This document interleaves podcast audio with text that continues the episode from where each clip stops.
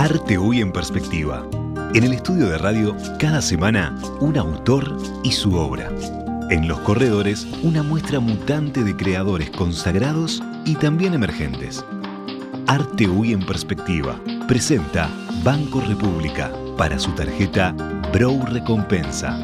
Apoya Victoria Plaza Office Tower.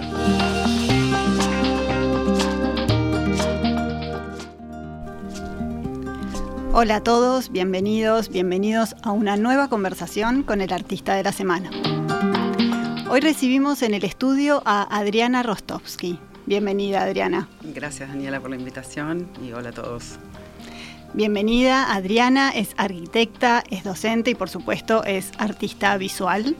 Su formación la llevó por la Facultad de Arquitectura, por Montevideo, pero también estuvo en Ámsterdam, estuvo en Nueva York y ahora hace unos años ya vive de vuelta por acá, por Montevideo. Su taller ahora está en Ciudad Vieja y quienes andan por allí la pueden haber visto más de una vez en la calle, trabajando, instalando, trasladando alguna obra. Ya capaz que nos van a llegar los, los comentarios de los oyentes.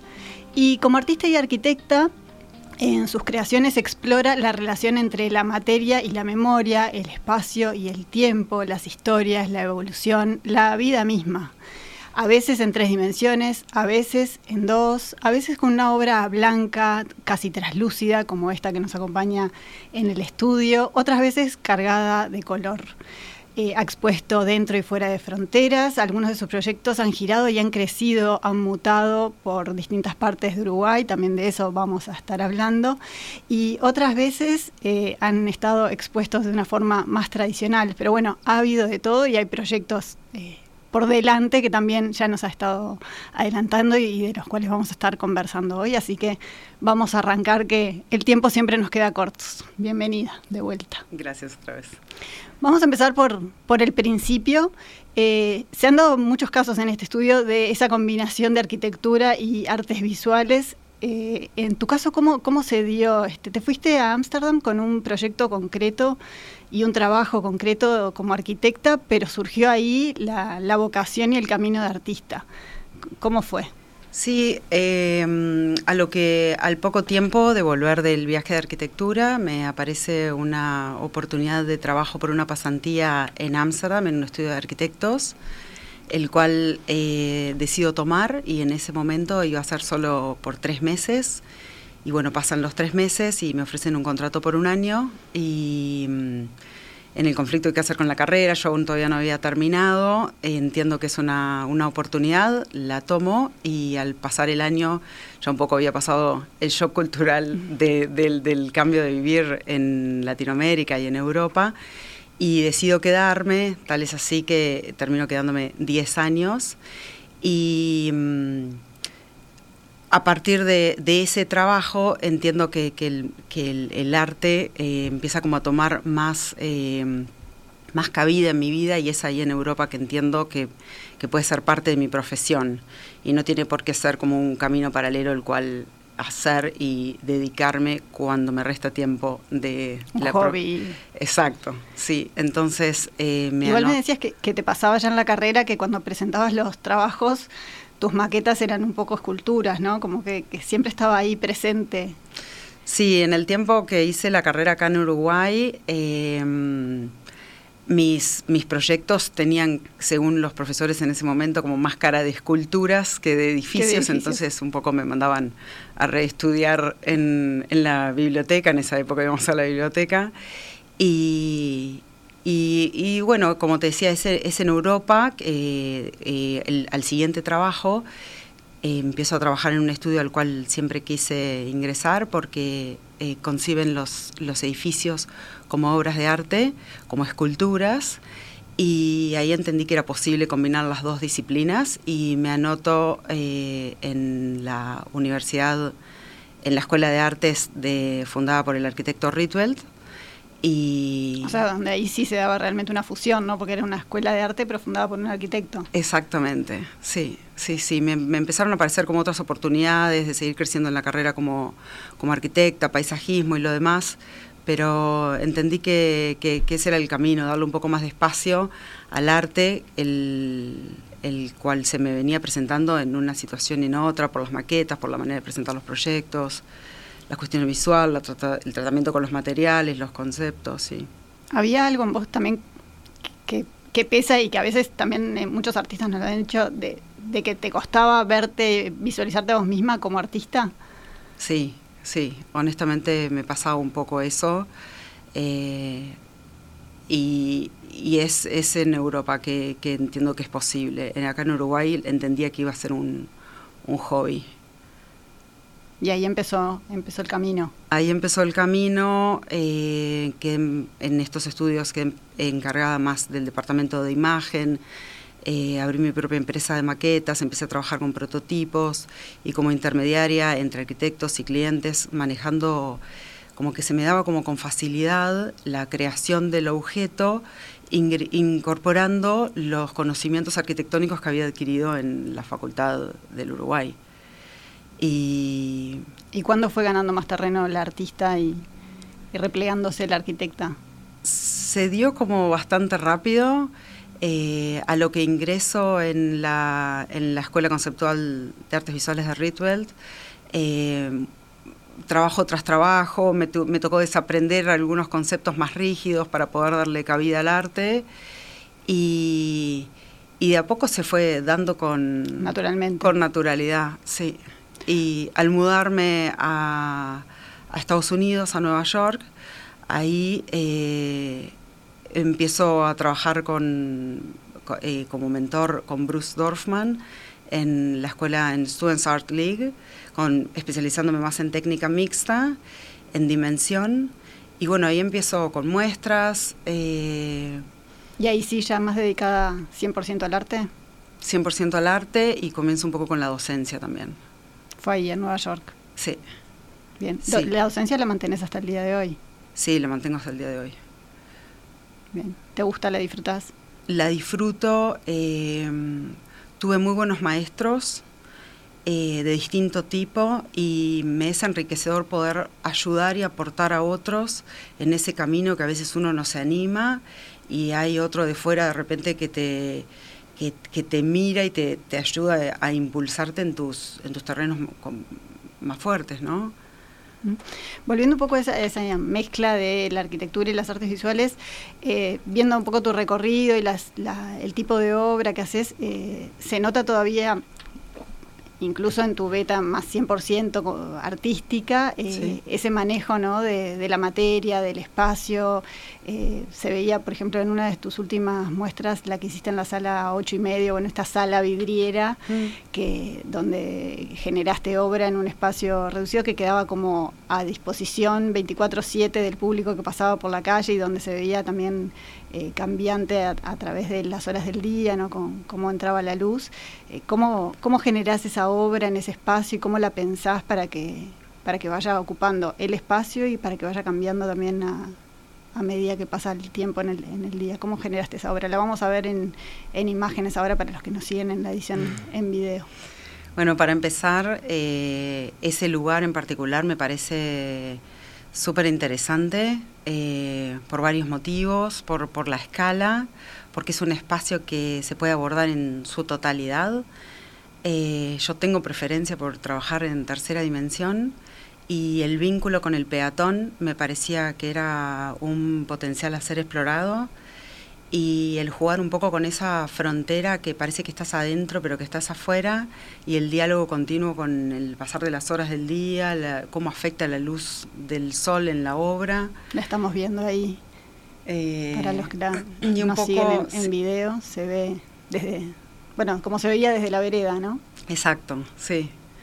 Sí, depende a la hora a la que ibas, era si, si tenías más reflejos o veías o, te sentías como sumergirte dentro, dentro de la obra y perder un poco la escala del lugar, que es un lugar relativamente chico, pero depende cómo se lo aborde, eh, parece más grande o incluso infinito. Si, si ponías la vista al borde, donde se, se cortaba el vacío con el lleno, pasaba un poco eso.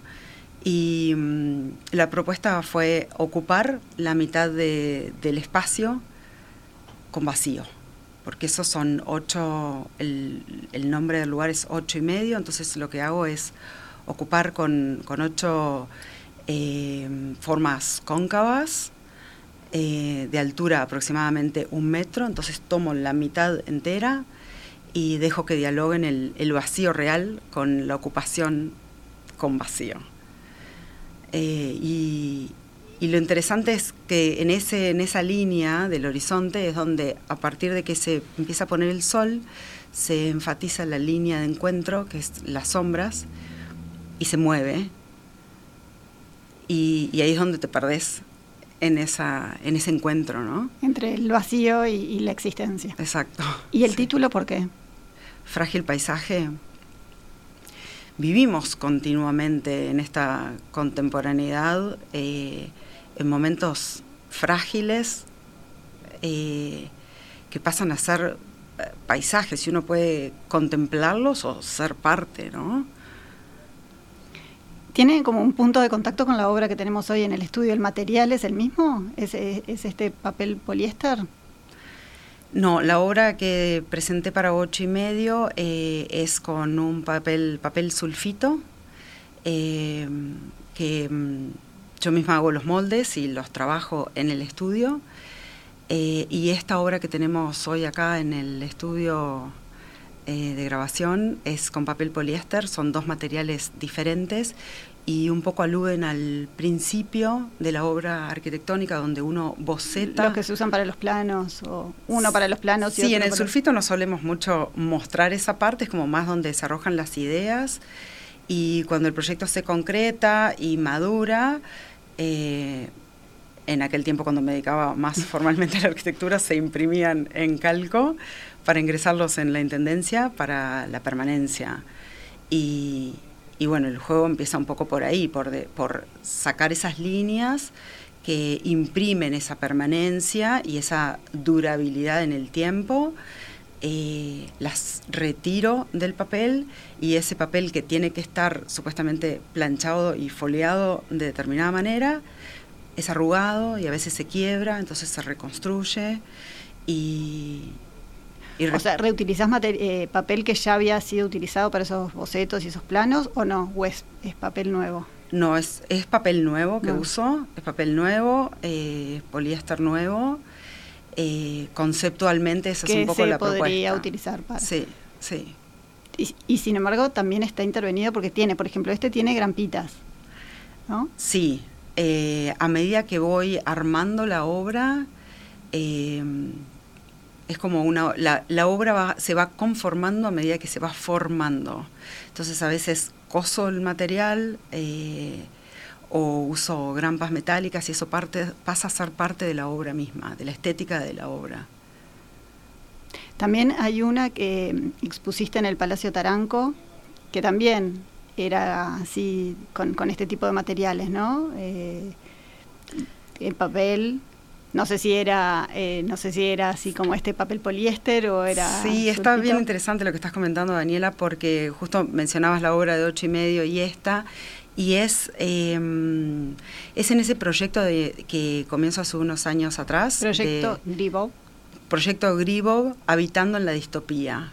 Es un proyecto de investigación interdisciplinar que hago eh, con la curaduría de Jacqueline Lacasa. Lo estamos viendo en imágenes, ahí se te ve casi adentro de la obra. Y entonces ahí conviven esos dos extremos del comienzo de la obra y el final de la obra, en donde tú justamente me preguntabas respecto a los materiales. En la planta baja estaba esa obra en gran dimensión, hecha con papel poliéster, y en la planta, en la planta de arriba, en 15 metros de alfombra roja, Como en un pasillo. en un pasillo, en el pasillo principal de la planta de arriba, se, se despliegan estos eh, contenedores, estas También formas estamos viendo. cóncavas que van de más chico a más grande y aprisiona un poco el espacio en donde tocaba pasar por los costados y ahí se producía el- la interacción con la obra y quienes pasaban eran quienes generaban el movimiento sutil de la obra y la luz entrando por la ventana también. O sea, también ese juego que pasaba un poco en ocho y medio de la luz, el material. Sí, en ocho y medio eh, hay doble diálogo con la luz. eh, em, permito el diálogo eh, de la luz natural con el sol y también eh, utilizo luz artificial ubicada a determinada altura para enfatizar la sombra que se genera en los picos. ¿De qué depende un poco la, elección del material? Es, bueno, de la idea que quieras transmitir, del material que encuentres a disposición en ese momento, eh, del, descarte, de la, conservación. ¿Qué te lleva a elegir determinado material para cada, para cada obra? Em, estos dos materiales todavía tienen mucho por andar, por decirlo de algún modo. Tengo, siento que tengo bastante por explorar eh, por ese lado, pero mm, eh, mi abordaje con cada uno de los proyectos son como investigaciones en donde no tengo predeterminado con qué material va a ser o, qué forma va a tener. Abordo el, quizás por donde me formé, en la escuela en que me formé, escuela conceptual, eh, abordo el concepto, abordo el lugar, contacto con el lugar en donde va a ser expuesta la obra y empiezo un, proceso de despliegue de, de, ideas y razonarlo por un lado y por el otro, revisando determinados conceptos y es como desde ahí que va surgiendo el, cuerpo de obra. Y recién después llega el material. Y el material llega como después, sí, sí, en consonancia con toda esa investigación. A completar la idea, como quien dice. de alguna manera, sí. O a continuar. Eh, claro, claro, como que van de la mano. No, no, no impongo la forma o el material o el tamaño, sino es como una cosa que se va armando en conjunto. Eso que te comentaba de cuando hablábamos justamente de esta que está colgada acá en el estudio. Em, cuando, cuando voy armando la obra es que se va, eh, va tomando la, la obra en obra, ¿no? Eh, ese es un poco el abordaje, dependiendo de las situaciones.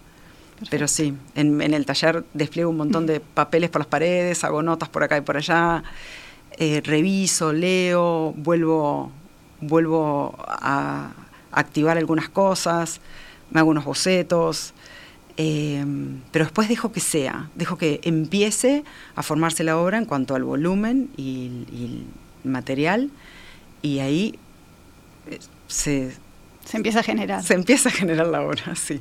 Perfecto. Vamos a ir a una pausa y ya seguimos conversando. ¿Sabías que con las tarjetas de crédito Mastercard Bro Recompensa, tu dinero vuelve a vos? Es la única que te devuelve plata cada vez que compras, a través de un programa de lealtad, en donde generás puntos que equivalen a dinero real, para comprar donde y cuando quieras, además de contar con beneficios exclusivos en los rubros más relevantes para tu día a día, que podés ver en beneficios.bro.com.uy. Pedí tu Mastercard Bro Recompensa al 2 1996 triple cero o en recompensa.brow.com.uy. Con tu tarjeta Mastercard Brow Recompensa, todo lo que das vuelve. Banco República, nuestro banco país.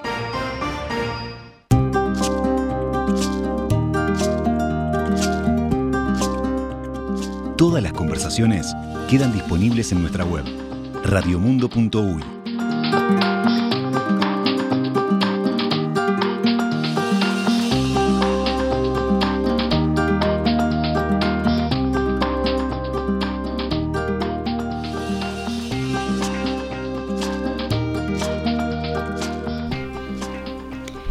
Seguimos en la conversación, estamos con Adriana Rostovsky, es arquitecta, es docente, es artista plástica.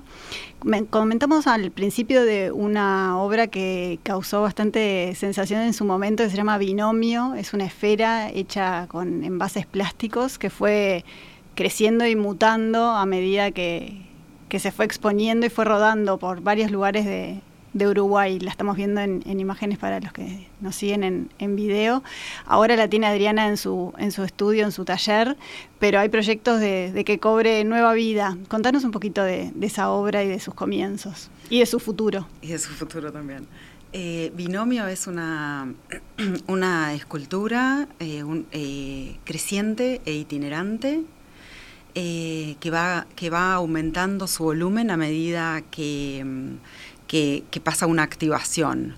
¿Qué, quiere decir con esto? Bueno, binomio empieza y nace, el corazón de esta, de esta escultura eh, surge a partir de la redirección de una limpieza de playas, eh, de lagunas costeras en el departamento de Rocha y redirección de colaboración de vecinos y mm, em, empresas de diferente tipo, supermercados, donde donan sus, eh, sus, envases plásticos y ahí se empieza a, empieza a hacer el primer crecimiento. Y la primera exposición de binomio es en Campo Garzón, eh, en el 2018-2019, pre-pandemia, en donde ingreso a la obra y la hago crecer hasta un punto en que no puede salir del lugar y la gente le toca entrar y, dialogar con la obra en el lugar.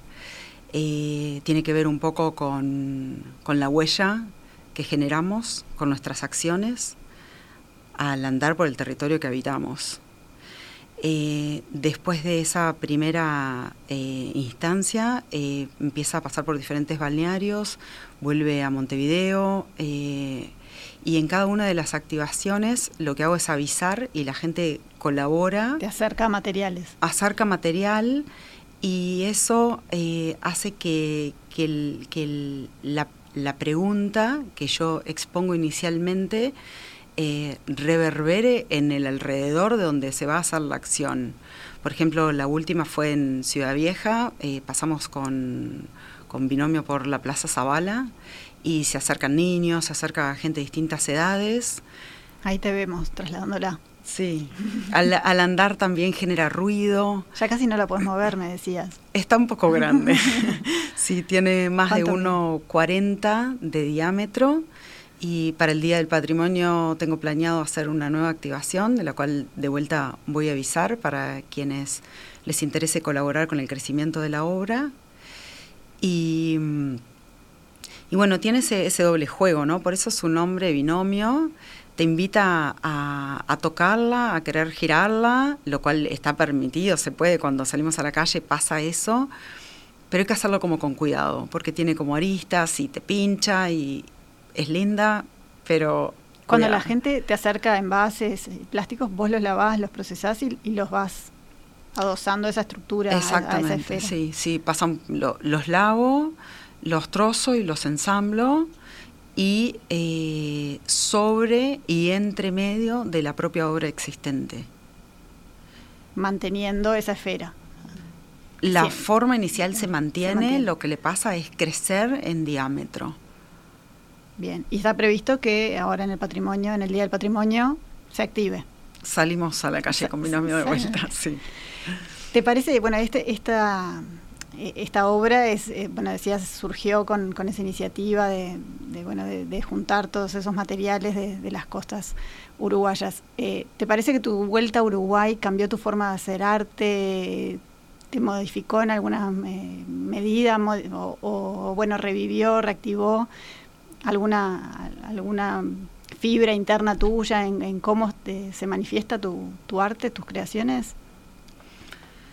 Em, sí, de alguna manera evoluciono y reafirmo algunos conceptos que empiezo a investigar en la escuela cuando recién logro em, trabajar con determinados eh, materiales y combinar esas dos disciplinas se, reafirman algunas cosas que tienen que ver con, los modos de habitar, con cómo nos relacionamos entre nosotros, en la cotidianidad, en el entorno más inmediato, cómo nos relacionamos con, el ambiente que nos rodea y, cómo afectamos ¿no? ese, espacio, esa territorialidad que pisamos a diario. Te preguntaba también porque leyendo bueno un poco todo de tu biografía, por supuesto, pero también muchos textos curatoriales de, tus muestras, eso habla mucho de, contar las historias, bueno, la, forma que habitamos, que lo has mencionado mucho, eh, pero bueno, tus vivencias, tu, ¿no? Como cómo conectamos con los orígenes, y eso como está, muy presente en tu obra. Entonces pensaba, bueno, después todo ese tiempo en el exterior y todo ese camino recorrido afuera, volver a Uruguay, volver a las raíces, eh, en un artista seguramente como es movilizador y eso se debe trasladar también en la forma y, en la obra que uno genera.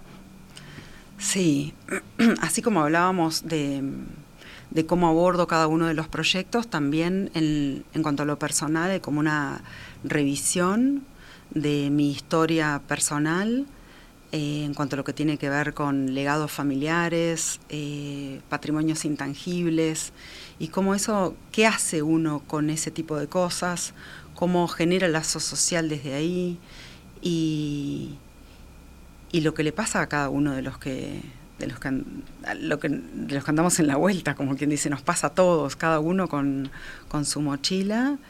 Eh, vamos, vamos generando nuevos lazos y, nuevas situaciones. Entre los materiales, eh, bueno, estaba el uso del papel que hablamos bastante, este, pero aparecen también, eh, capaz que en las, en las obras en dos dimensiones aparecen eh, hilos tensados, aparecen restos de metales, telas, y aparecía por ahí en, en algunos de los textos que leí el nombre de tu abuela, que da el apellido Rostovsky, que estaba como vinculado, ¿puede ser? Que haya tenido un papel importante en, en tu carrera y en, tu historia. Sí, mi nombre completo es Adriana Jane Rostowski y mm, es cuando, cuando me permito que, la dimensión artística tome más espacio en mi vida, en que entiendo que si los dos nombres son míos, eh, decido usar Rostowski, el cual no por eso dejo de ser Jane, en honor al, linaje de, donde proviene toda esta parte artística. Bien. Y hoy la artista eh, le, ganó la, la, pulsera del arquitecta hoy, la, artista, o sea, te, permite vivir como querés y, vivir del arte y, que el arte sea tu mayor actividad y la que te permite realizarte como persona. Estoy, estoy bastante cómoda en ese terreno. Eh, también el, si bien no estoy, eh, por la pandemia nos impidió viajar a todos, pero tuve un, largo periodo cuando volví al Uruguay que seguía viajando a, Nueva York a dar clases y talleres específicos. Sigo dando clases a distancia, eh, mostrando también en el exterior y creo que también eso es una manera de de enriquecer eh, el, terreno creativo. Perfecto. Bueno, Adriana, nos quedamos a la espera de las noticias cuando Binomio se active. Ahora se nos, se nos termina el tiempo, pero bueno, muchas gracias por, por haber estado por acá. Va a seguir la obra expuesta unos días. Este, ya tenemos bastantes comentarios de, de los oyentes, genera mucha, mucha curiosidad y muchos comentarios sobre a qué se parece y, activa la, imaginación de los oyentes también. Así que bueno, gracias, gracias por esa parte. Gracias Daniela por la invitación. Por favor.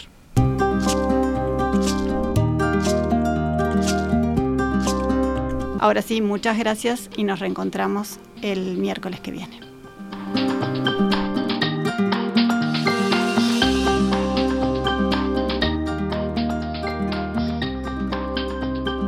Para comunicarse con la conversación, recibimos vía WhatsApp 091 525252.